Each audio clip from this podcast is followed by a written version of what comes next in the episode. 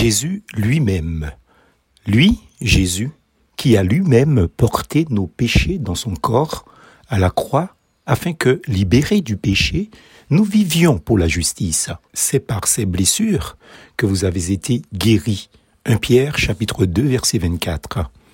Imaginez le patron d'une grande entreprise se déplaçant lui-même pour rencontrer et encourager chacun de ses employés. Un patron plutôt extraordinaire, n'est-ce pas? L'apôtre Pierre utilise le terme lui-même pour souligner l'amour exceptionnel de Dieu. Jésus lui-même, le Fils de Dieu, souffre dans son corps sur la croix pour sauver et pour guérir.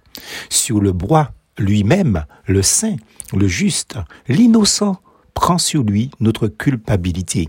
Par sa mort sur la croix, écrit l'apôtre Paul, Dieu a voulu par lui tout réconcilier avec lui-même. Colossiens chapitre 1er verset 20. Profond mystère.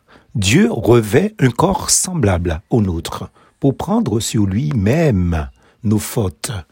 Au deuxième siècle, l'auteur de la lettre, Adioniette, écrivait à propos du sacrifice de Christ, je cite, Ô doux échange, ô bienfait qui surpasse toute attente, l'iniquité de tous est ensevelie dans la justice d'un seul, et la justice d'un seul fait que tous sont justifiés. Fin de citation. Revêtant notre humanité, Jésus lui-même, Dieu incarné, a offert son propre sang.